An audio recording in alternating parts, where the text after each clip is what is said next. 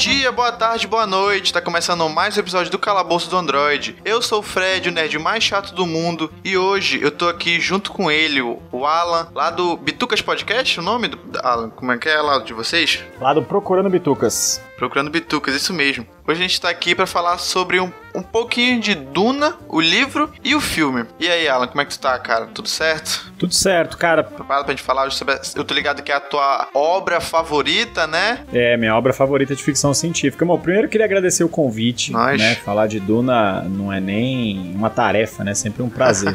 Acho o melhor livro de ficção científica já escrito aí. É isso. Mas antes de começar o episódio, falar um pouco sobre nossas redes sociais, arroba calabococast, tanto no Twitter quanto no Instagram. Agradecer a minha amiga Giovana, que faz as artes do Podcast. Então dá uma olhada no Instagram dela lá, arroba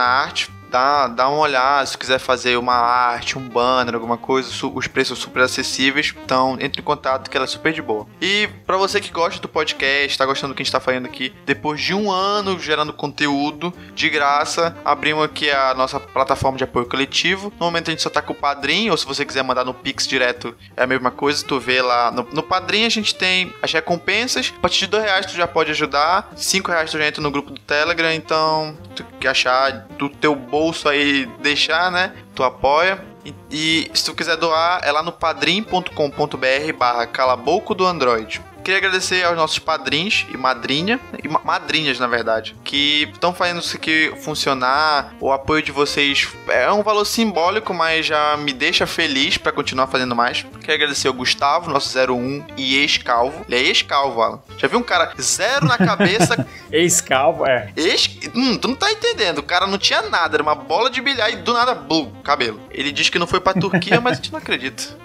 Maravilhas da ciência, maravilhas da ciência moderna. Agradecer o José Guilherme, o rosto do Los Ticos, Isaac Nunes, que também já apareceu aqui, já apareceu no Los Ticos, Débora Simão, Isabela Giovana e o Brendo Oliveira. Muito obrigado mesmo, gente. E para continuar aqui, só os últimos de lembrar de avaliar no Spotify e nos outros agregadores e dar, ativar o sininho para assinar as notificações e mandar os 5 estrelas lá. 4 estrelas não, não manda não. É o mesmo tempo que tu pede para dar 5 para dar 4 estrelas. Então, é isso. Vamos de episódio.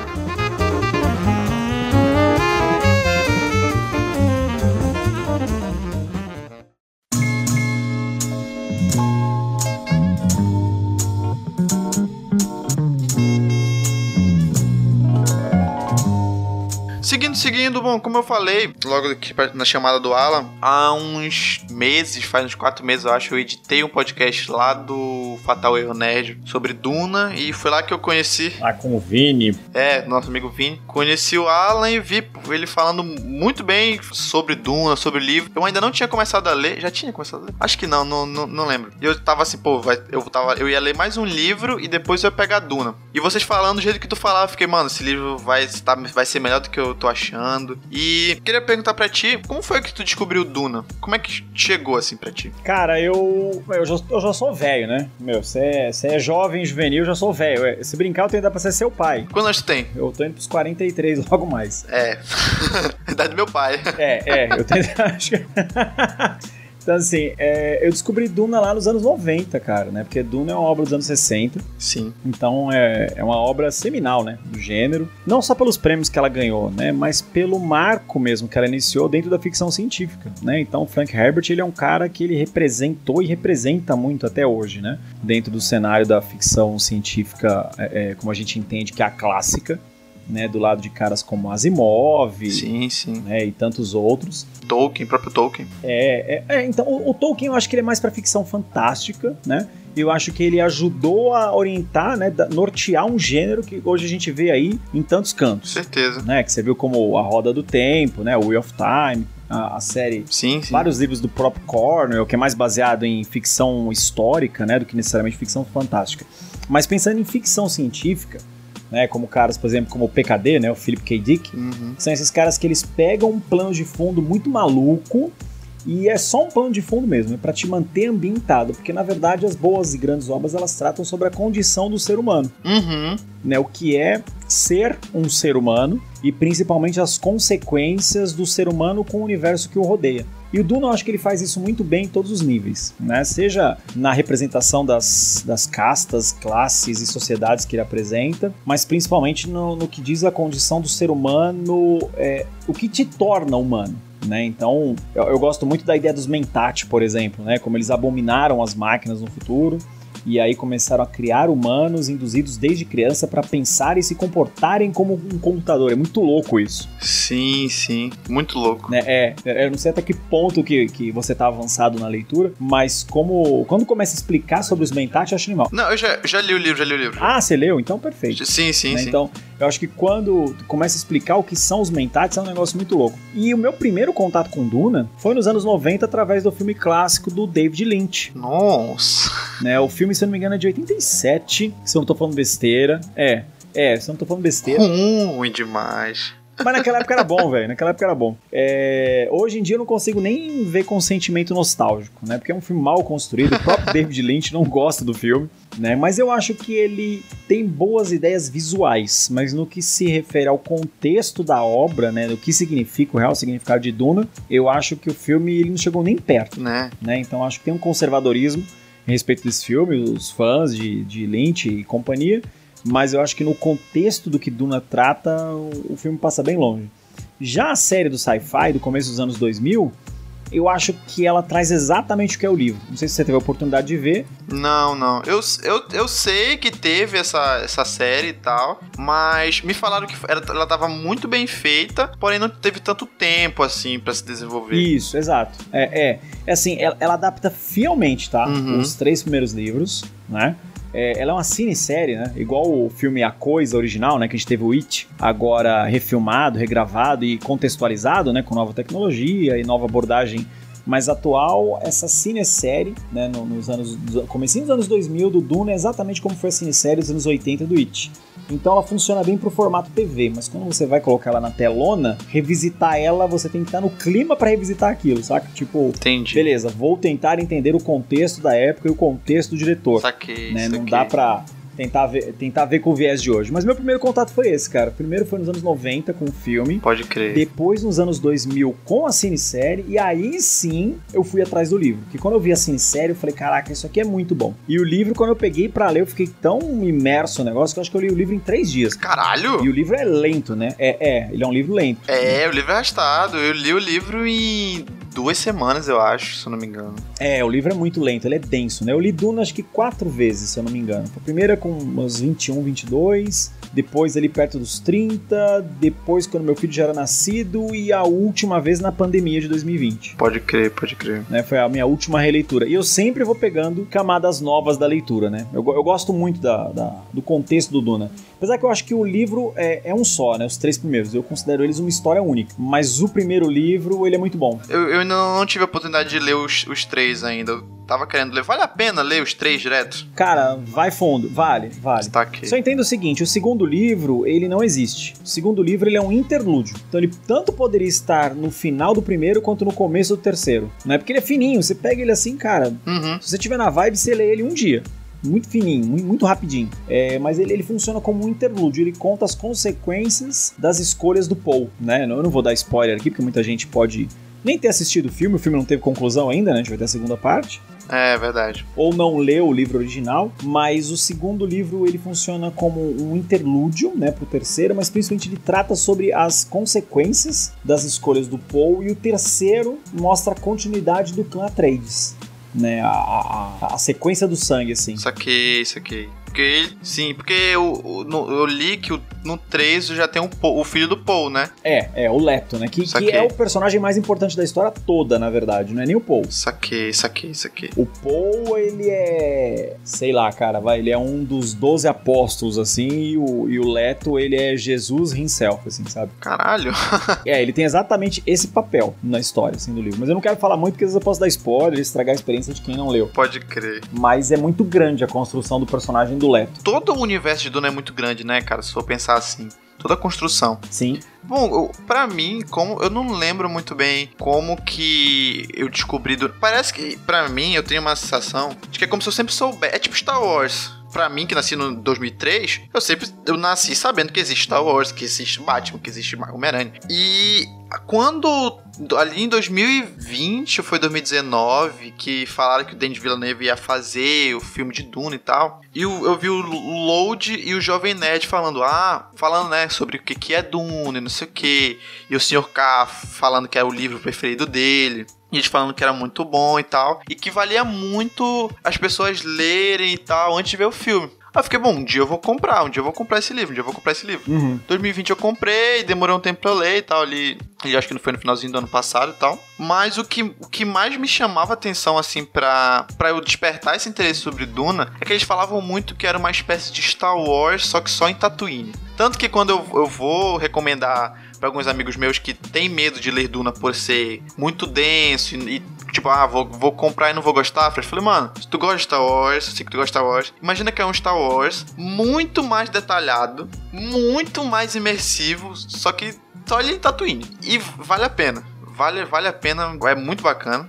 Assim, Duna, não vou dizer que tá nos meus livros favoritos, mas ele, eu, ele te dá a sensação de querer ler toda vez. Eu, tava, eu só não li agora esse tempo porque eu tô sem tempo e tal. Mas eu tô com muita vontade de reler o primeiro livro. Que são divididos em três, né? O, o primeiro livro lá. Primeira parte. Muita vontade, muita vontade. Sim, a primeira parte da história. né? É, eu até acho bacana, né? Quando alguém faz uma correlação como essa, que você colocou aí, né? De Star Wars. Eu não consigo ver muito sentido nela, mas eu entendo pela associação, né? Quando você pensa em ficção científica, a primeiríssima coisa que vem à cabeça, Star Wars, Sim, sim. né? Mas Star Wars ele é uma obra, assim como Duna, que ele bebe da jornada do herói, né? Não sei se você já teve algum contato com esse livro em algum momento da vida. Não, não. Jornada do Herói é um livro escrito pelo Joseph Campbell, né, que é um dos maiores estudiosos de mitologia da história da humanidade. Ele tem uma série de livros maravilhosa que eu li também duas vezes, chamada As Máscaras de Deus, onde ele explica né, a, a correlação entre diversas religiões e culturas, mas ele principalmente ele explica a ideia do monomito. Né? O que que é o monomito? O monomito é a presença de um mito único e poderoso em todas as religiões. Né? Então a gente teve Gilgamesh no passado, depois Hércules, depois Jesus Cristo, enfim. Você tem o, o monomito ele existe em diversas culturas, em diversas épocas. E para isso é chamado a jornada do herói. Né? O que que é a jornada do herói? Star Wars é escrito, meu, basicamente em cima disso. Você tem lá um herói que é um, é um Zé Ruela, não serve pra nada. Aí ele descobre que ele tem um papel gigantesco na história. Ele passa por uma provação colossal, ele cai e aí mostra a ascensão dele e ele cumprindo o que ele foi destinado a cumprir. Viu alguma semelhança aí? Pode crer, pode crer. Com toda e qualquer obra, até com o cinema de Hollywood. Sim, sim. Bastante interessante. Entendeu? Tudo é escrito. A história de Jesus é isso, a história de Hércules é isso, é a história de Gilgamesh é isso, a história de Teseu é isso. Então, é, o monomito ele existe em todas as culturas. Todas. E essa série, até pra quem tá ouvindo aí, se tiver interesse, super aconselho, é fácil de achar na internet, PDF gratuito. Não vou ficar fazendo propaganda pra editora, eu sou da contravenção total. Baixem a porcaria dos livros, porque quando vocês acharem, custa uma pequena fortuna, tipo 500 reais cada exemplar hoje em dia, caríssimo. São livros dos anos 70, mas são livros maravilhosos, assim, né? Com material de pesquisa. E a Jornada do Herói, hoje em dia você acha até na Amazon, baratinho, já vi por 15 reais. É um, Sim, eu tava. Eu procurei aqui a Máscara de Deus e o Jornada do Herói, bem baratinho mesmo. É, é, então, você acha baratinho. Então, assim, a Jornada do Herói eu super aconselho. Acho que você ler As Máscaras de Deus é, é bacana pra você entender o que, que a Jornada do Herói tá falando. Né? Saquei. É, então, assim, é, é, quando, eu vejo a associação, né, Duna e Star Wars, eu, eu acho, eu até entendo, né, porque tem, tem, tem o, o- o- a jornada do herói, né, no Duna também, você tem um herói lá que é um Zé Ruela, que é o, o Paul, que aí ele descobre que ele tem um papel gigantesco, ele vai passar por uma aprovação gigantesca, e até que ele tem uma realização... Eu não acho que ele seja tão Zé Ruela quanto a maioria. Não, mas ele é, no começo da história ele é, cara. Não, é, não, claro que ele é uma criança e tal, só que. É. Pra não, a gente não se alongar nisso aqui, né? Vou falar depois. Mas eu só acho que ele é muito. o dele ser o predestinado é demais ali no, em Duna. Eu acho demais. Mas te, termina teu raciocínio. Sim, sim. É, então, e, e eu, eu gosto bastante disso, mas eu acho que Duna tá mais pra Star Trek do que pra Star Wars, né? Assim, só explicando meu ponto. Aí é que tá, eu, eu como nerd falhei porque eu não suporto Star Trek. Eu não, su não suporto Star Trek. É, mas não é todo mundo que gosta. Eu, por exemplo, eu não, eu não acompanho Star Trek porque eu acho que Star Trek é mais do mesmo, né? Então Star Trek funciona mais ou menos como Simpsons. Simpsons está há 33 anos no ar, mas o Simpsons ele é o reflexo de uma época. Sim. Né? Então você assistir a primeira temporada dos Simpsons hoje, ela não faz o menor sentido. Assim como você assistir Star Trek dos anos 60, com a geração clássica. Pode crer. Assim como você assistir a nova geração dos anos 90 e assim, Deep Space Nine e todas as outras que vão seguindo. Star Trek é um produto da sua época, né? Então eu acho que o Duna é, é, o Duna é isso, ele é um produto da sua época. Então Herbert, quando ele escreveu o livro, né, ele tá fazendo uma associação àquela época, né? Os questionamentos do final da geração dos anos 60, o começo da experimentação dos anos 70, onde todo mundo queria vivenciar tudo, ficar doidão com tudo, todo mundo transa com todo mundo, ninguém é de ninguém, vamos questionar, vamos bater de frente com as leis, com as políticas. Então acho que o Duna é muito isso, né? Ele é uma, uma contextualização de uma reviravolta de uma linha de pensamento. Então por isso que eu consigo relacionar ele com Star Trek e não com Star Wars. Sa saquei, mas é que, tipo assim, parando pra pensar, é, com certeza é um reflexo da, da geração ali do final dos anos 60, mas eu acho ao mesmo tempo que os questionamentos e todas as filosofias por trás de Duna, a questão de, do Frank Herbert ter feito uma obra voltada sobre ecologia e tal, eu acho que é o mesmo. É atemporal, né? É uma discussão atemporal, né? Ao mesmo tempo ser atemporal, exatamente, exatamente. Faz sentido. Sim. É, eu, eu, eu, gosto muito da representatividade de Duna, né? Porque ele é um livro que ele não panfleta mas você consegue ver muitas relações ali que o Frank Herbert coloca. Por exemplo, os Fremen, cara, além deles serem os beduínos do deserto, né, propriamente dito, eles são uma clara relação aos povos do Oriente Médio. Com certeza, com certeza. Né, que era toda aquela pressão que eles passavam ali após o The Great Game, né, para quem é para quem tá escutando isso por acaso não sabe o que é isso, né, The Great Game é um livro do final de mil, uh, acho que é 1910, se não me engano, 1912, onde o Richard Kipling, né, que é um escritor famosíssimo, ele retrata a guerra né, dos povos do Oriente Médio contra o Império Britânico e o que seria a União Soviética nos anos vindouros. Porque todas essas duas facções elas queriam o território do, do, do Oriente Médio, porque ali era um local de posição estratégica que dava acesso a recursos ilimitados. E você pensando no passado, o que é recurso limitado? É acesso às vias marítimas. Quem controla o mar controla tudo. Sacou da onde Duna, o que Duna tá falando aí? Entendeu, meu? Povos que vivem no deserto, acesso a especiarias e acesso a uma rota que vai te privilegiar todos os outros. Cara, aí você consegue fazer toda a relação com o que serviu de base para escrever Duna. Pode crer, pode crer. Né? Então, assim, eu acho que o Herbert ele pegou muito do que foi a situação do The Great Game, né? Como é conhecido esse evento. Teve até um jogo de tabuleiro recentemente publicado aqui no Brasil, que é o Pax Pamir. Ele fala justamente sobre esse evento também, né? O que, que é, foi o embate dessas três facções. É uma pena que The Great Game não exista no Brasil. Eu li esse livro em inglês, meu, muitos anos atrás mas você acha ótimos resumos dele em português na internet, assim, para você entender o contexto histórico do que foi aquilo. Saquei. E o que foi que mais que te chamou a atenção, assim, e Alan? Eu compreendo que tu tem um, um, entendimento muito grande sobre o universo de Duna, mas claro que foi ao longo desse tempo que tu leu quatro vezes, tu é mega fã, uhum. mas da primeira vez que tu leu, o que foi que tu mais se interessou ao máximo, assim? ali naquele universo? Cara, ó, eu era o típico nerd virgem nos anos 90, 2000. Pegava ninguém, feio pra cacete, magrelo cheio de espinha. Então eu tinha que ler. É. então, assim, ou você vira inteligente, ou você vai sofrer quando ficar velho. Então, assim, é, eu sempre gostei muito de ler, né? Ler sempre foi uma grande paixão que eu mantenho até hoje, né? Leio uhum. com menor frequência, mas leio até hoje. E eu sempre joguei muito RPG. Muito, muito, muito. Até hoje, né? Tento me manter jogando. Tá mais difícil de jogar do que eu gostaria, mas me mantenho consumindo, né? O hobby ativamente. Compro livros, leio por satisfação mesmo ou para futuras oportunidades de poder jogar. E o universo de Duna ele sempre foi amplamente explorado nos RPGs. E eu lembro que uma vez eu tive contato com um manual básico de Duna, antigaço, e depois eu tive um contato com uma revista que adaptava o cenário para um sistema brasileiro. Aqui na época, acho que era o 3DT na época, uma coisa assim de uma revista chamada Dragão Brasil. Que foda. E aí eu li a matéria e falei, caraca, que legal. Aí eu já tinha assistido o filme nos anos 90, né, que eu, que eu falei ali, do David Lynch. E aí uma coisa foi puxando a outra, e aí foi o que me fez é, é, ler, né, de fato, querer ler. Então, no primeiro momento que chamou a atenção, puta, eu quero ver os vermes gigantes, é, engolindo povo, engolindo máquina, quero ver a história dos ninjas do deserto, que são os Fremen, mas aí quando você começa a ler, você vê que não tem nada a ver, né? Isso é só um plano de fundo, as discussões filosóficas do livro são muito profundas. Por isso que eu acho ele um livro muito denso, né? A leitura dele é extremamente densa, é uma leitura pesada, né? Sim, sim, sim. É, cara, eu não acho que seja. Assim, não vou mentir que o não é muito denso o, o livro. Uhum. Só que quando passa ali do jantar, ali do jantar do Leto com o Paul, um pouquinho antes dele morrer, do Leto ser esfaqueado, o livro já engatou. Uhum. Ele já engatou. Sim, não, é, ele demora para engatar, mas quando ele engata, tanto que os 30% finais do livro você não consegue largar, né? É impossível você largar o livro, é impossível. Eu li numa numa numa, numa tapa só.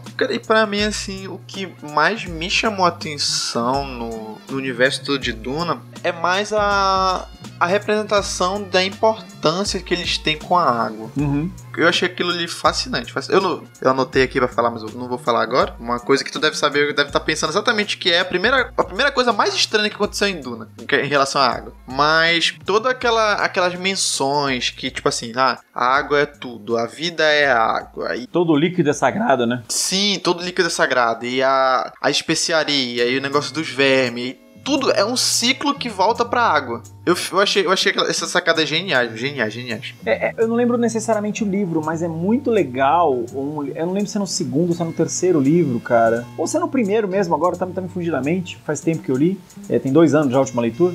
É, quando explica o ciclo de vida do verme como que ele se origina e como ele vira o verme. chegou a ver isso ou não? Não é no, não é no primeiro livro, não. Ah, tanto que a gente nem, nem, No primeiro livro não é explicado muito bem os vermes. A, a especiaria só, só diz que os vermes protegem a especiaria e que muita gente usa para viagem interplanetária. É só isso que fala da. É, cara, então assim, meu, leia o segundo e o terceiro livro, que aí você vai falar assim: caraca, que explicação maluca que o Frank Herbert arrumou. Ah, mas, mas, mas fala aí, fala aí. Interessante, não é tanto spoiler assim. Não, a, a história é o seguinte: é, como toda, todo líquido é sagrado em Duna, né? É, é, o ciclo da vida, né? Porque a água é maleável e ela sempre está de volta ao lugar que você colocou ela. Então, assim, quando você joga a água no fundo de um copo e ela bate e enche o copo, você sabe onde é o começo e onde é o fim da água? Não, porque ela está contida no recipiente. O recipiente somos nós, nosso corpo. Mas a energia ela é um fluxo sólido. E o, e o Frank Herbert ele explora isso muito bem, né? Na história. Então, por que, que todo líquido é importante? Porque a gente é, é essencialmente constituído de energia.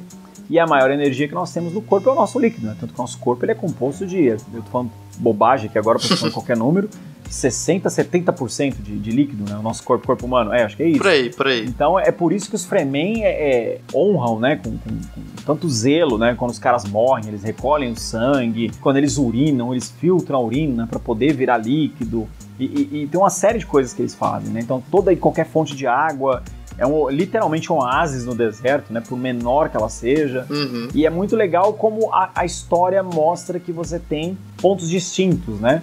Então os, os Harkonnen lá, eles querem, meu, simplesmente arar a especiaria, para eles é dinheiro, né? Quem controla a especiaria controla o universo. É o principal mote da, da série, né? É, os Atreides, eles querem ver a Hax prosperar, né? Então, tipo, eles acham que dá pra fazer a, a Hax prosperar de um, de um jeito além do que as pessoas enxergam. E quem faz muito isso é o Leto no terceiro livro.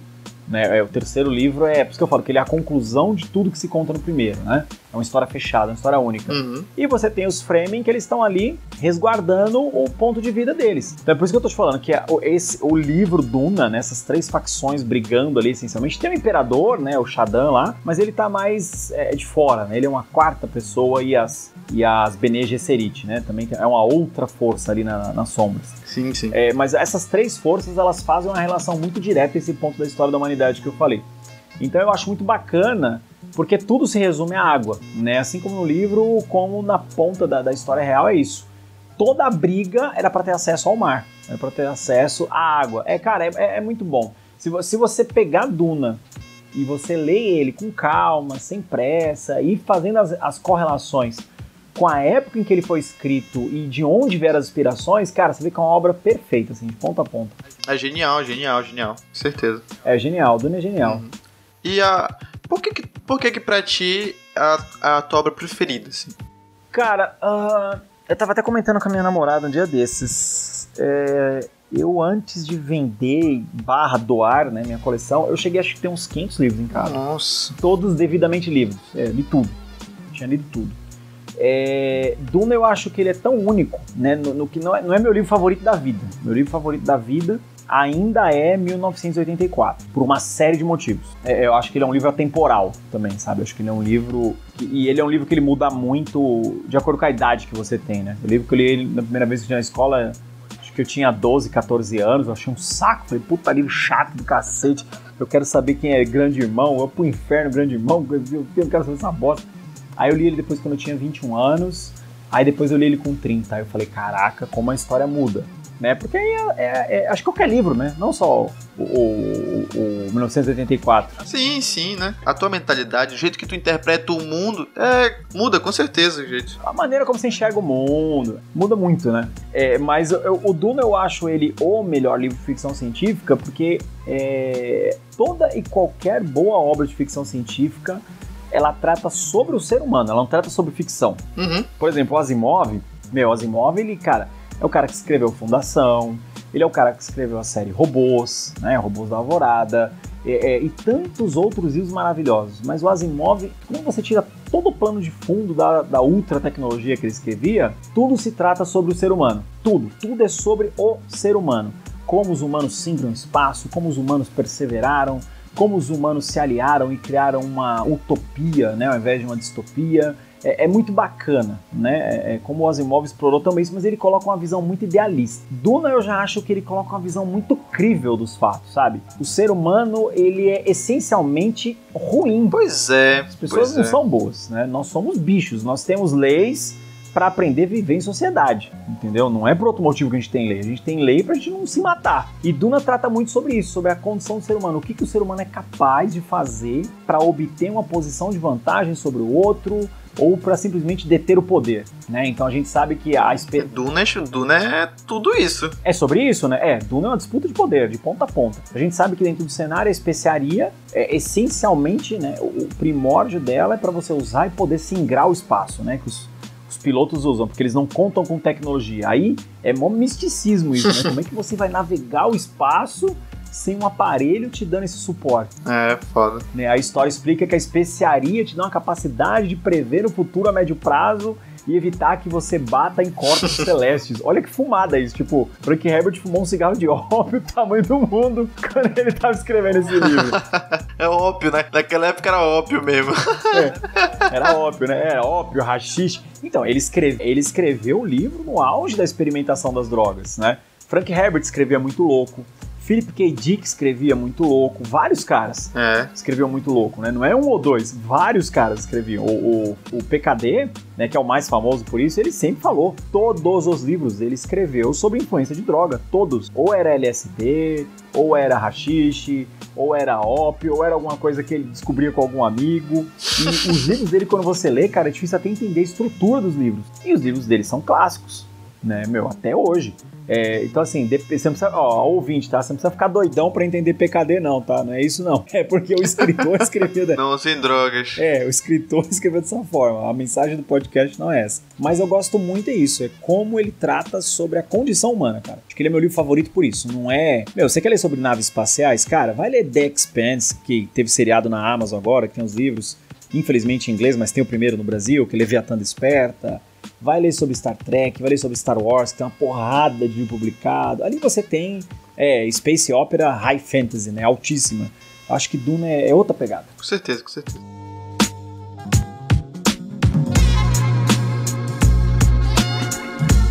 Vamos falar um pouco isso aqui sobre a construção do livro, né? O livro ele foi escrito pelo Frank Herbert e lançado em 1965, como a gente falou. E, pô, Duna é considerado o livro de ficção científica mais vendido de todos os tempos. Ele é apontado como uma das mais é, renomadas obras de ficção científica e fantasia já lançada, né? E, pô, a gente falou que é um dos pilares da ficção científica moderna. Eu acho que não tem uma obra que tu não, que tu não veja uma. que não bebeu da fonte de Duna, sabe? É impressionante isso. Tanto que. Cara, eu concordo, porque assim, Duna e Senhor dos Anéis, entendeu? Eu acho que eles têm a mesma relevância. Sim, com certeza, com certeza. Eles são norteadores. Assim, ó, você quer escrever um bom livro, você tem esses caras aqui pra você se inspirar. Esses caras aqui ensinaram o Beabá lá atrás. Lê isso aí. É, o, o próprio New Gaiman tem.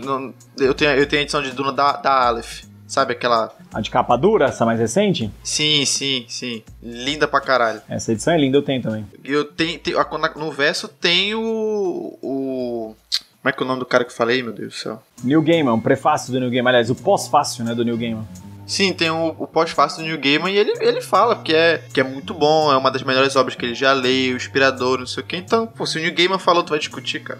Ô, Alan, sabe me dizer quantos livros no total tem Duna? Cara, Duna tem muito livro, é assim, ó. É, você tem que dividir no Duna por parte. Sim, tem isso, né? Você tem os três primeiros livros, tá? Que eles contam a história do clã Atreides e eles têm começo, meio e fim. Então, assim, se você, ouvinte, é um dia inventar de ler Duna, pode ler só os três e parar aí, tá? A Duna tem mais de 20 livros, se eu não me engano, somando tudo, é quase 30. É... Só que aí tem um porém. O Herbert, quando ele escreveu quatro livros, que é Imperador, Deus de Duna, ele avança a história milhares de anos no futuro e ele conta as consequências do clã Atreides. É, não vou falar, né? Apesar que se você jogar no Google aí, você já vai.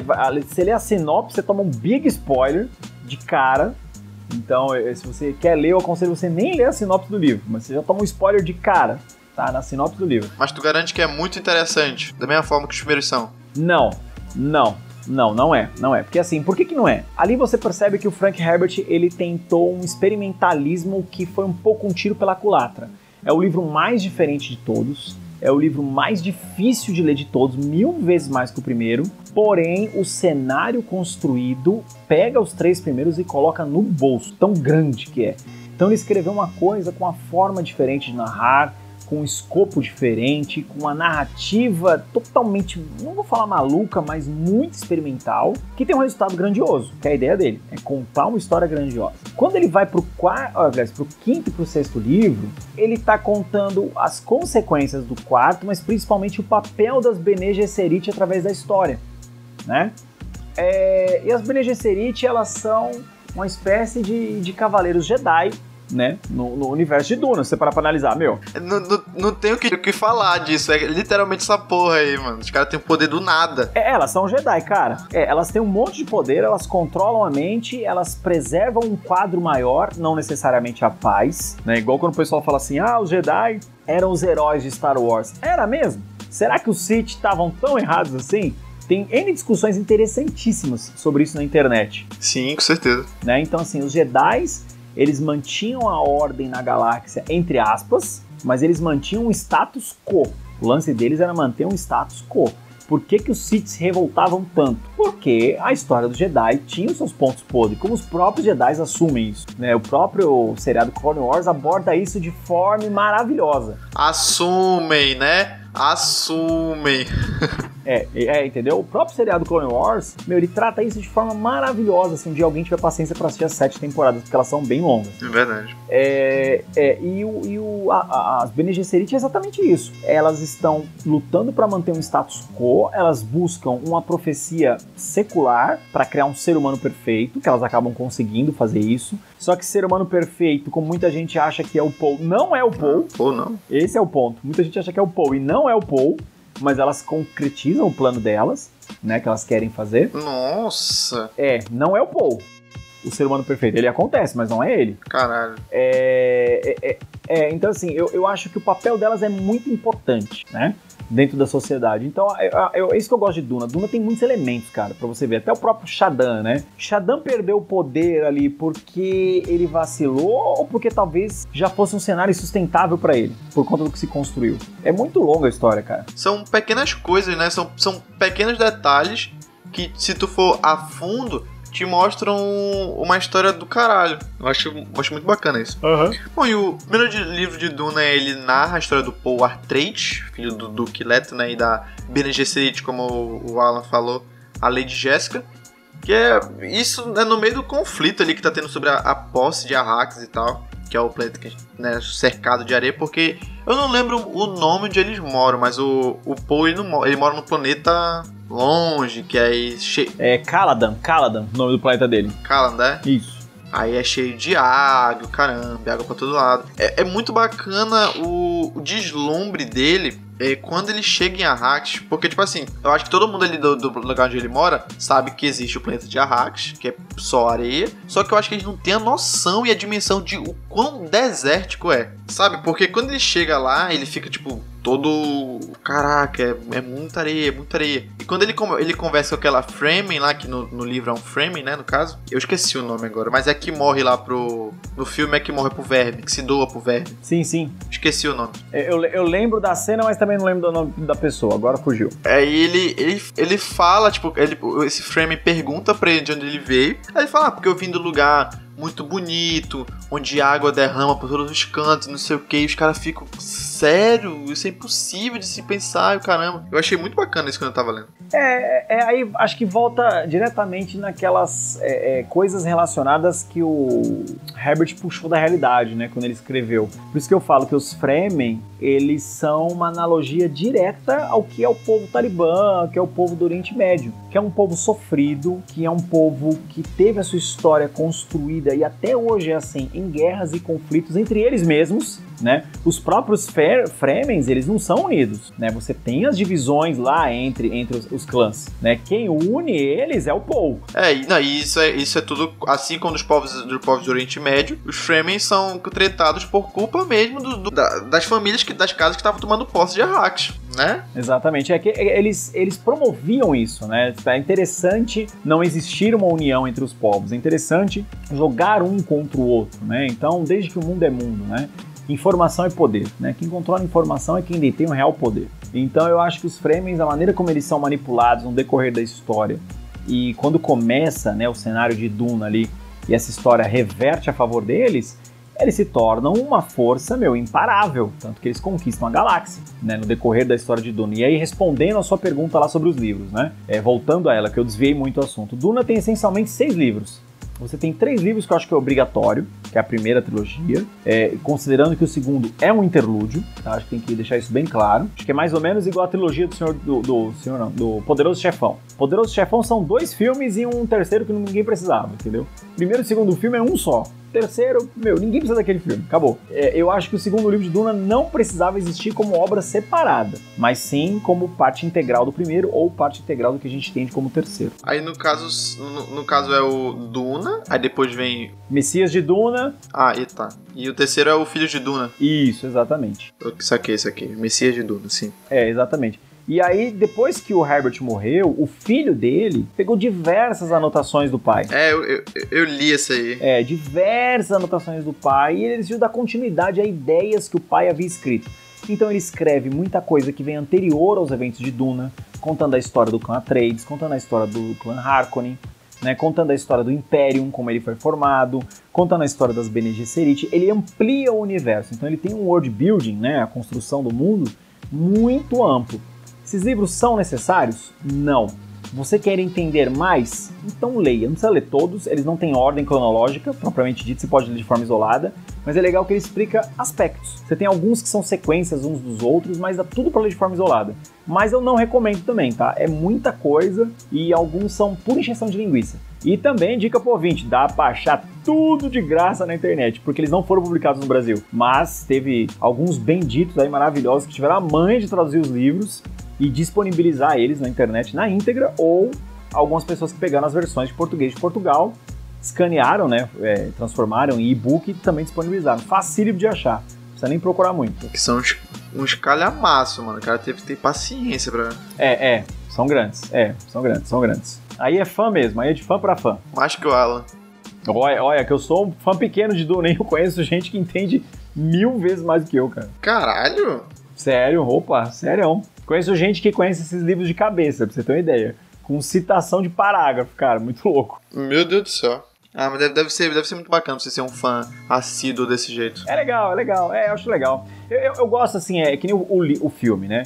Cara, o filme ganhou uma porrada de prêmio aí no Oscar, muita gente reclamando que não merecia tanto prêmio, blá blá blá, mas isso é coisa de, de gente chorão. é, eu acho que o filme ele serve, assim, para apresentar, por exemplo, a tua geração. Né? Nós temos aí geração de diferença, né? Tanto que até você brincou, né? Eu tenho a idade do seu pai. é, eu acho que o filme ele serve como algum, algumas coisas. Ele apresenta um filme com abordagem muito bacana para sua geração, que é uma linguagem acessível e respeitando a obra original, sem desvirtuar ela. É, ele também traz toda a tecnologia a favor de contar uma história tão grandiosa. Né? Eu, eu acho importante isso. Mas principalmente é, atualizar o conceito entendeu? Mostrar que Duna ainda funciona nos dias de hoje. Ah, com certeza. Só que assim, é, a gente vai, nesse episódio, como eu falei, a gente vai falar sobre os livros e o, e o, filme, mas eu não concordo tanto com a tua citação sobre o filme ser para apresentar Duna a, nossa, a minha geração, uhum. pelo fato que muita gente que eu conversei sobre o filme falou que era um filme lento, falou que o filme. Só que, tipo assim, eu, eu achei do caralho o livro. Só tem duas coisas lá que é, é, antes da morte do Leto que trocaram a ordem, que acontece, eu não sei, não lembro. Sim, trocaram a ordem, trocaram a ordem dos eventos. Não atrapalha, mas trocaram a ordem. É, não, não vai dizer que vai piorar o filme, né? Vai estar igualzinho o livro, igual a metade do livro. O que, né? Mas aí quando eu for falar pro pessoal, falar, ah, o que vocês acharam do livro, do filme e tal, pessoal, ah, Fred, eu achei lento. Ah, Fred, eu achei meio chatinho. Eu fico meio assim, tipo, pô, se é pra uma se é para fazer uma pessoa voltar a ler o livro, eu, eu acho meio difícil. Quando eu, eu, eu tava pesquisando o filme na época da quando lançou, tava lendo né, matéria e tal. Sim, sim. E o Duna voltou pro um dos 100 mais vendidos da Amazon. Na semana assim, no mês que tava pra lançar o livro e tal, né? O filme. Então eu, eu acho muito difícil. Eu gostei bastante. A, a Isabela que tá aqui no, na live vendo e é madrinha. Eu emprestei meu livro para ela, a gente viu o filme depois, ela gostou também. E é aquela coisa, ela apresentou pra irmã dela, a irmã dela falou assim: Ah, eu achei lento. Eu falei, ah, é lento, mas o livro é desse jeito e o livro é muito bom. Então não, não acho que funciona muito, até porque minha geração não gosta de ler, mano. Minha geração não tá é, é, então, mas eu penso assim, cara, é, eu, por exemplo, com meu filho, né? Eu tenho um filho de 12 anos, cara. Com meu filho eu incentivo a leitura, mas eu sei que tudo que é consumo digital, para ele vai ser muito mais interessante. Né? Não que na minha época eu não tinha TV, né? óbvio que eu tinha TV, né? eram programas diferentes, mas eu não tinha um celular à mão que me dava acesso ao mundo. Eu não tinha um celular à mão que me dava acesso a qualquer informação que eu queria. Puta, quero ver quem que é Leto-Trades? Cara, dito lá no meu celular, no Google, Leto-Trades. Plum, aparece um monte de coisa. Quero ver, meu, é, o que que é Shadam, blá blá, blum, aparece, é tudo instantâneo. Então, é, é, os últimos 20 anos, né? é a geração da velocidade, a verdade é essa, né? Então, tudo que é... Da informação, na verdade. É, é, tudo que é mais lento não vai ser interessante para vocês. A verdade é essa porque a maneira como vocês receberam as informações foi tudo muito rápido. Então, e eu acho que isso é normal, ó. Tem uma obra aqui, vou até citar uma outra grande obra maravilhosa que faz uma relação muito boa com isso. Com certeza. Que é. Não é As Brigadas Fantasmas, é. A Guerra do Velho. Ó, uma dica de leitura aqui para todo mundo. É um dos melhores livros que eu li na vida de ficção científica contemporânea. A Guerra do Velho, do John Scalzi. Tá? Ela já é uma trilogia que está completa no Brasil. São livros fininhos, uma delícia de ler, uma média de 200, 300 páginas, se não me engano. Você lê rapidinho ele tem um contexto muito bacana, porque assim, no futuro, quando você tá velho, né? Ao invés de morrer, você pode se alistar no exército. Você vai lá com 80 anos e se alista no exército. Caralho, o Bolsonaro aí. Aí o que, que eles fazem? Eles transferem a sua consciência para um corpo jovem e perfeito. Entendeu? Você ser transferido para um corpo jovem e perfeito. Aí os velhos, cara, a primeira coisa que eles fazem, saem transando com todo mundo, porque eles voltam a ter 20 anos. Esse, esse, pedaço no livro é muito engraçado. Só que é muito louco quando eles têm que lidar com as tropas mais jovens, que são conhecidas como as Brigadas Fantasmas no livro, e elas são feitas de jovens mesmo, é, eles nem conversam, eles falam pelo pensamento somente. Nossa. Eles mandam mensagens que são lidas quase na velocidade da luz. Então é uma analogia muito grande do, do que é a cultura do velho versus o novo. Então, enquanto talvez uma pessoa da minha idade tenha um pouco mais de paciência para ler um livro de 700 páginas ou ver um filme é, entre aspas, arrastado como Duna, porque eu acho que Duna ele é no tempo que ele tem que ser. É. Acho que ele é um, um, perfeito. Eu acho que ele não tem pressa de contar nada, porque ele está contando uma história, te contextualizando e te ambientando, principalmente. Assim como o livro. O livro também não tem pressa de contar nada. Tanto que o começo do livro é bem lento, muita gente desiste. É, eu acho que as gerações novas é isso, cara. Vamos, vi de TikTok, é, vi de Twitter, né?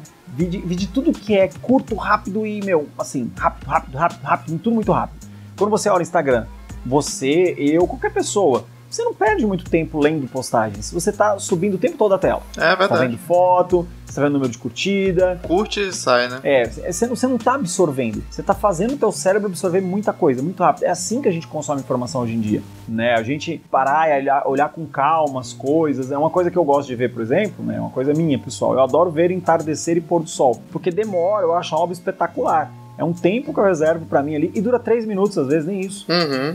Então, olha como é diferente, né? Você pegar a percepção. Três minutos parece uma eternidade, mas é você absorvendo aquilo que você tá querendo ali. E eu acho que o Duna é exatamente isso no filme. É, o Villeneuve, ele conta a história no ritmo que ela tem que ser contada, assim como o Herbert contou a história no ritmo que tinha que ser contado no livro. Com certeza. Sem pressa e de forma bem concisa, bem construída. Não, e, e a, ambi ambientação do filme é uma coisa assim. Teve uma cena que eu, eu entendi depois, quando eu parei pra pensar e vi um vídeo falando sobre, que pô, explodiu a minha mente. Uhum. Quando, quando eles chegam no, em Arrax e o, o, o, Paul entra lá na sala com o pai dele e tal, mostra o pai do, do, do, do Leto mostra uma foto dele vestido de toureiro, mostra uma estátua de um toureiro, aí depois mostra a cabeça do touro que matou ele quando ele morreu. E uma contextualização de que, pô, um toureiro é um cara corajoso, um cara que faz uma coisa que ele gosta, mas sabe que tá se arriscando, sabe que vai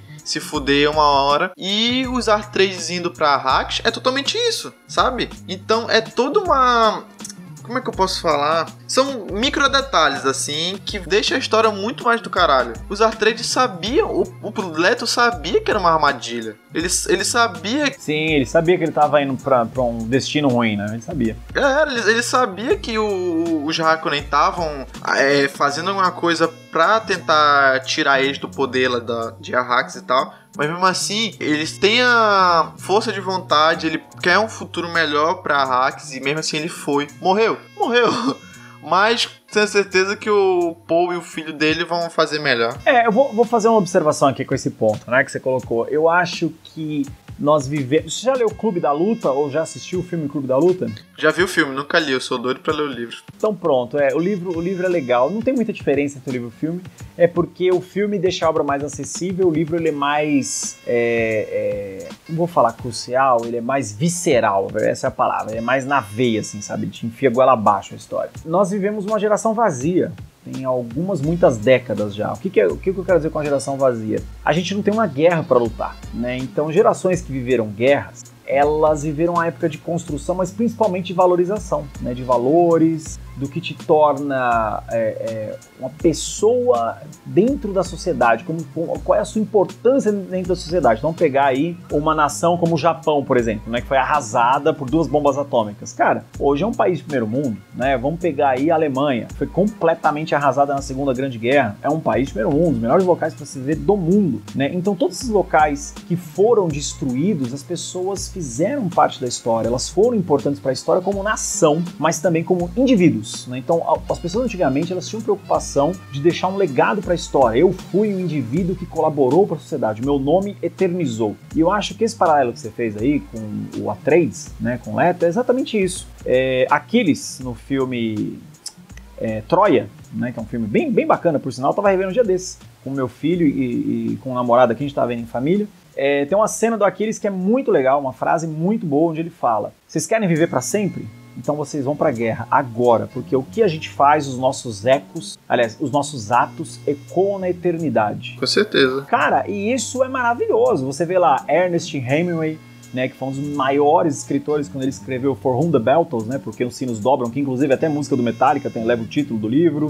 É, é, você vê, por exemplo, um cara como Winston Churchill, né, que foi um dos grandes responsáveis da Segunda Guerra, foi um cara que tomou uma, uma atitude muito corajosa, que foi ir para cima do, do, dos nazistas de forma ali, meu, é, é, categórica. Vamos encarar, a gente sabe que a gente não tem poder pra lutar com esses caras, mas vamos encarar. É exatamente o que você falou, o cara sabia que ele tava indo pra armadilha, ele sabia que ele ia morrer, mas ele tava fazendo o nome dele reverberar reverberar na história, ia ter um porquê aquilo, ele ia deixar um legado. Ou a história de Leônidas, né, e seus 300 soldados lá da guarda, que são os 300 de Esparta, ele sabia que ele ia morrer. Ele não estava lá querendo vencer um exército de um milhão sozinho. Ele estava servindo de exemplo para que outras pessoas viessem atrás dele e dessem continuidade à obra dele.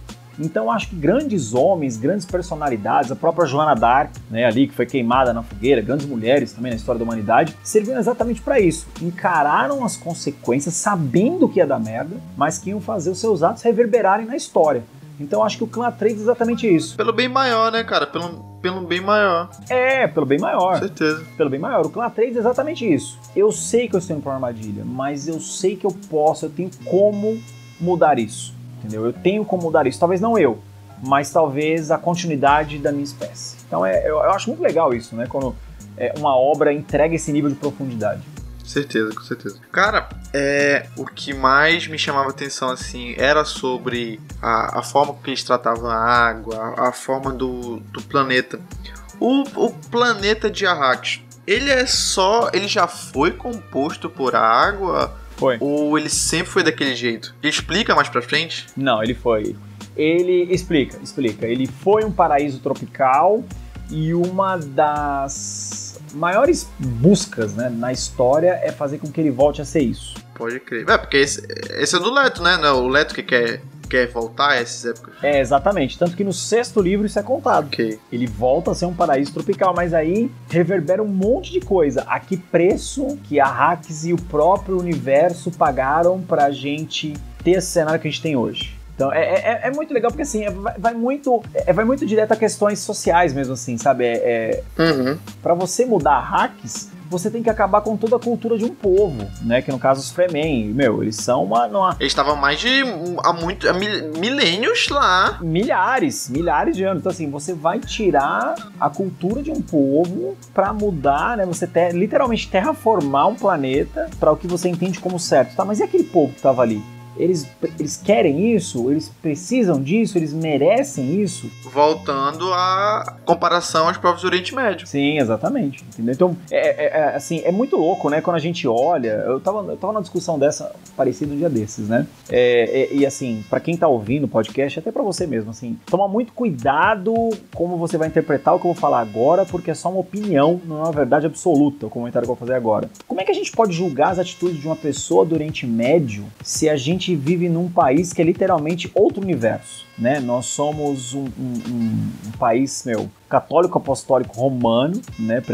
Predominantemente. Como é que eu posso julgar que as, a cultura, as escolhas e, a, e as consequências dessas escolhas do povo do Oriente Médio são erradas?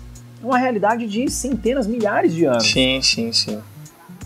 Né? Então, para para eu, eu, Alan, latino, brasileiro, filho de uma mãe, criado por mãe, criado por vó, para mim é um absurdo, é inadmissível todo e qualquer tipo de agressão a uma figura feminina. Lá não. Lá uma mulher é, é direito ser apedrejada na, numa praça porque traiu o marido, porque se vestiu de maneira indecorosa, o que é que seja. Mas que direito que a gente tem de julgar que esse povo tá errado? É a cultura deles, é outro mundo, sacou? É outro mundo, velho. E que direito que eles têm de nos julgar, né? Que nós somos um povo errado, um povo pecador. Então é, é, muito louco isso, né? É uma interpretação que ela gera milhões de discussões, acho que todas elas são muito válidas, né? Contanto que se respeite os pontos de vista. Mas eu acho que a, as consequências de Duna é exatamente essa, né? Você entende que o clã Atreides quer ir lá pra melhorar a hacks.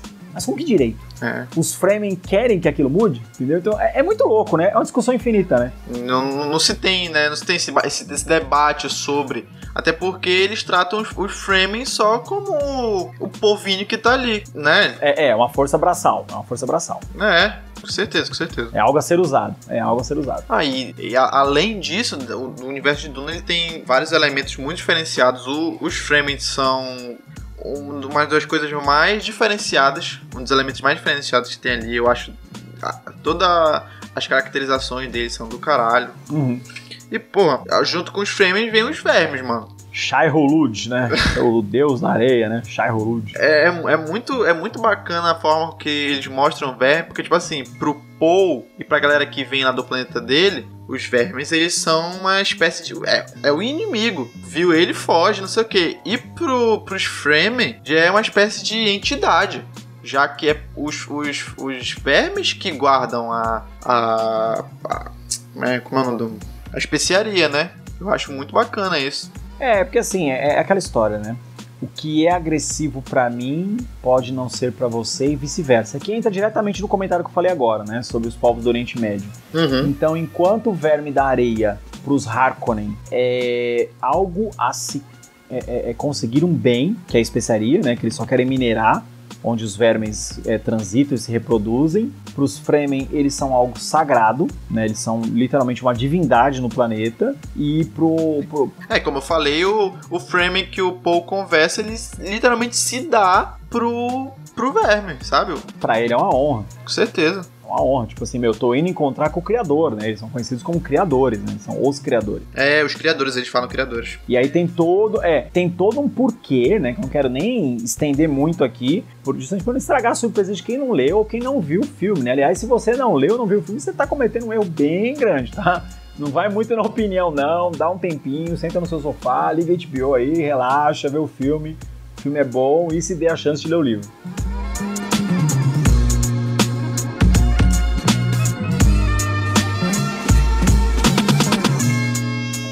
Cara, falar agora sobre uma parada que foi uma das coisas que me chocou logo no começo.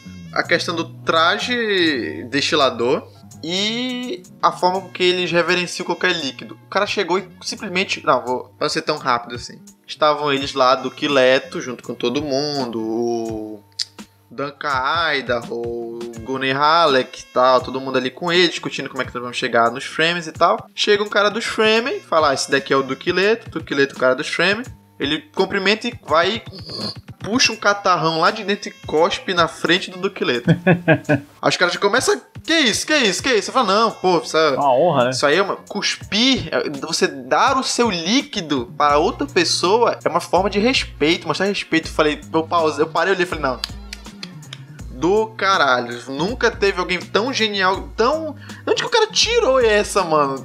Sabe? Achei muito foda essa parte, mano. E o estágio destilador também é uma invenção do caralho. É muito legal porque, assim, é, é, é, aquela história, né? Por isso que eu falei que, que ali o Frank Herbert ele faz uma alusão direta é, aos beduínos do deserto, né? Então, assim, quando você encontra um beduíno, né?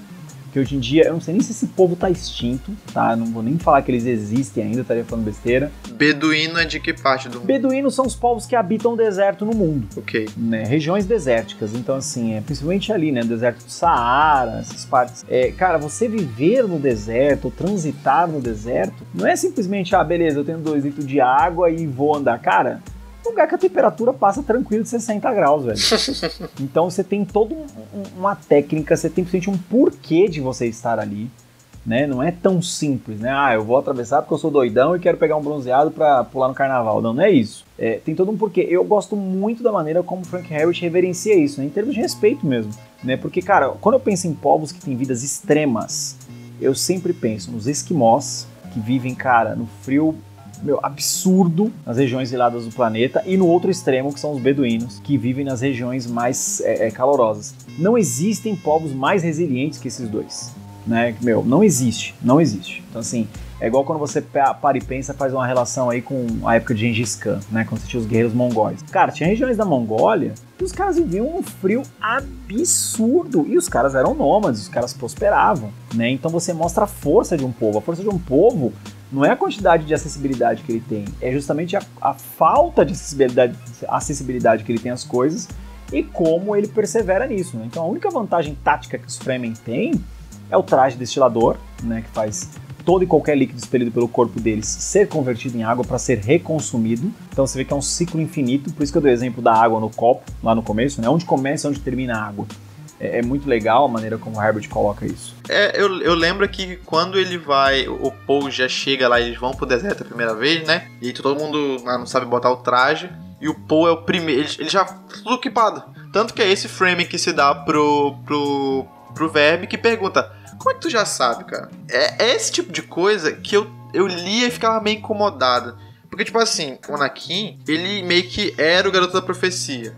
Acabou não sendo. O Luke também era o garoto da profecia. Não rolou de novo. Vai ver no final a Leia, que é a menina da profecia, e os caras cagaram. O Paul é muito. Eu acho demais já. Ele é o filho do, do Duke. Com uma mina super poderosa. Ele é rico. Cara, que você não sabe a história do Leto, cara. A hora que você souber a história do Leto. É assim, se você quiser, eu conto. Não, não sei se eu tô muito afim, não. então, é assim, eu vou, vou assim, um, um, mega aviso de spoiler aqui, tá? Pra quem tá ouvindo. Vou dar um spoiler colossal do terceiro e do quarto livro. Tudo bem? O Leto, ele não é só o filho do Paul. Ele é o cara que se une a um verme da areia. Ele encontra a fusão, ele vira um super-humano perfeito e imortal por conta disso. Então, assim, ele vira o ser humano perfeito. Ele fica literalmente invencível. Nada consegue feri-lo mais. Ele consegue sobreviver em qualquer clima e ele se torna imortal. E com isso, ele conquista a galáxia. Por isso que o nome do quarto livro é O Imperador Deus de Duna. Tanto que se você digitar aí no Google Leto A3 e pesquisar imagens, a forma dele é bizarra. Ele é um mix, assim, um híbrido entre um verme e um humano, que é a capa do quarto livro, inclusive. A capa do quarto livro aqui no Brasil é ele, é a imagem do Leto. É ele na forma híbrida ali entre um, um verme de areia e ele. E é legal que o seriado do sci-fi mostra essa passagem dele da humanidade para divindade, né? Quando ele se torna um ser divino. No YouTube tem, tem as cenas de luta dele, ele lutando. Cara, é muito legal a maneira como os caras representaram. É o James McAvoy. Puta merda. É, ele mesmo, fez Professor Xavier, bem novinho. Bem novinho. Caralho.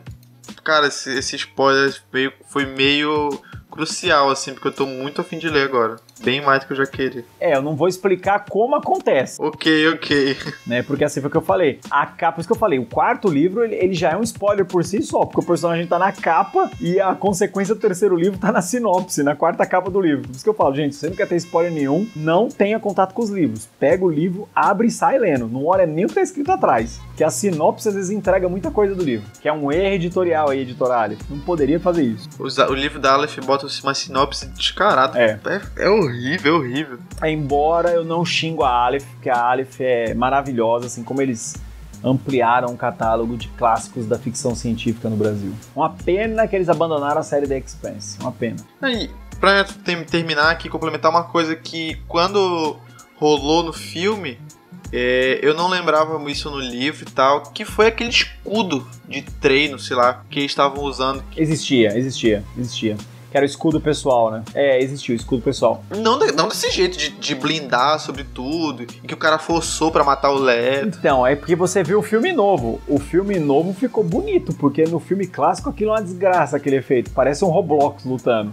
Parece um Minecraft, parece a luta do Minecraft. É muito zoado no filme do David Lynch. É, os escudos de proteção individual, que eu não vou lembrar o nome dele agora, nem no livro nem no filme, é, eles funcionam de acordo com a velocidade, né? Quanto mais rápido você se move, mais eficiente ele é. Uhum. Então ele promove o golpe lento e preciso. Então é a única maneira de você romper o escudo defletivo, né?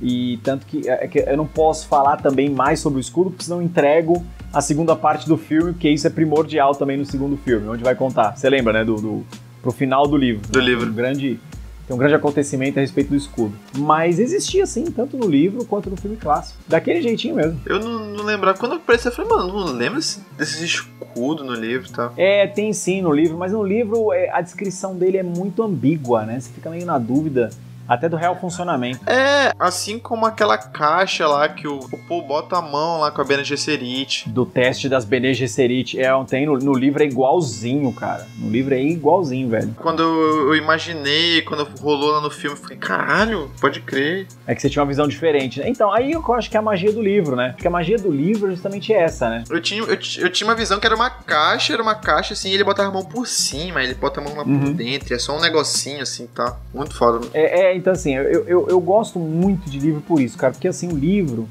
ele te permite ver o mundo através dos olhos do autor, né? Todo e qualquer livro, né? Não só esse. Mas é muito bacana é, quando você lê um livro, como o livro vai dar uma visão única da obra para você, leitor. Então, eu, eu gosto de ver filmes, adaptações? Gosto. Mas eu confesso que quando eu gosto muito de uma obra, de um livro, não faço questão nenhuma de ver adaptação. Porque você fala, putz, isso aqui tá diferente.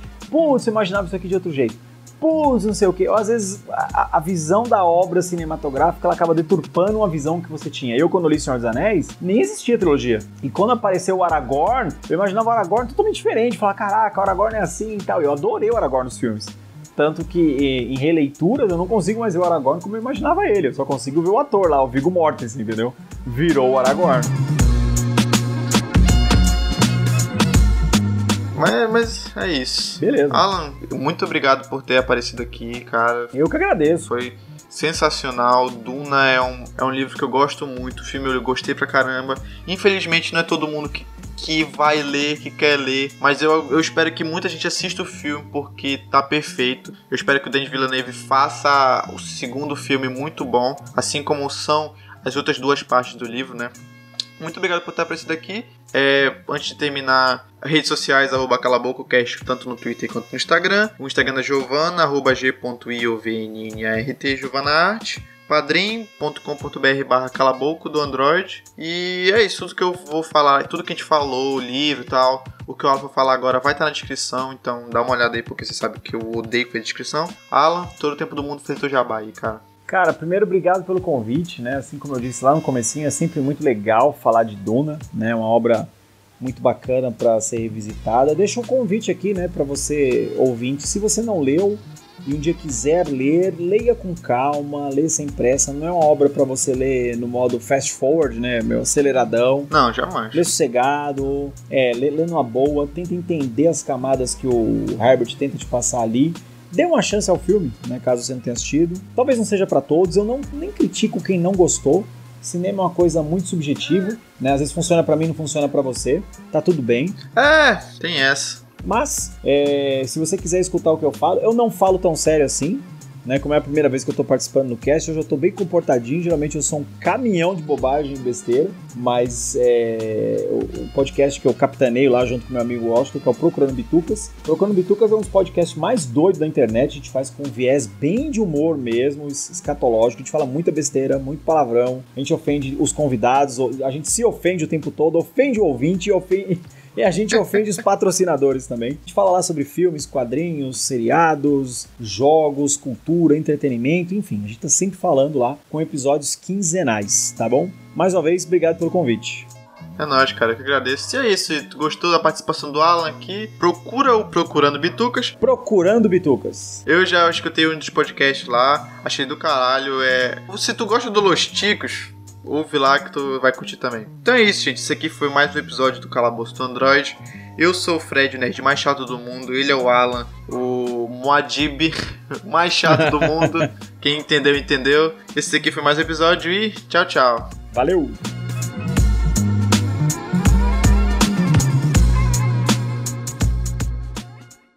Cara, tu já leu O Fim da Infância? Cara, li do Clark, Arthur C. Clarke, maravilhoso. Caralho, eu agradeço até hoje a Isabela por ter me, prest... me dado esse livro depois, me prestou. É um livro perfeito. É maravilhoso, muito bom. Ele, eu, eu não sei nem onde, eu não sei se ele se encaixa só em ficção, distopia, mas aquele final ali para mim. Ó, vou deixar um livro aqui. Se você gostou de O Fim da Infância, vou deixar um livro aqui para você maravilhoso, tá? Encontro com Rama. Porra, pode crer! Só que a gente ficou, a gente ficou nessa de não comprar o do, do, do C. Clark, porque a Isabela ela comprou o Poeira Lunar e ela odiou o livro. Não, cara, leia Encontro com Rama. Encontro com Rama é uma série, né? Mas leia só o primeiro. Beleza. Você já assistiu Interestelar? Já, já, odeio Interestelar. Então, Interestelar. Mentira, juro que você não gosta? Bom, enfim, né? Gosto é gosto. É, o final de Interestelar. É uma merda. É por isso que eu não gosto. Aquela cena quando eles entram na estação espacial, aquilo é uma homenagem a Encontro com Rama. É, lembra, lembra da estação espacial como ela era? Sim, sim, lembro, lembro. Que era um ambiente circular. Então, é exatamente aquilo. Aquilo é uma homenagem visual a Encontro com Rama. Quando eu vi aquilo, eu enchi o olho d'água no cinema. Eu falei, caralho, os caras fizeram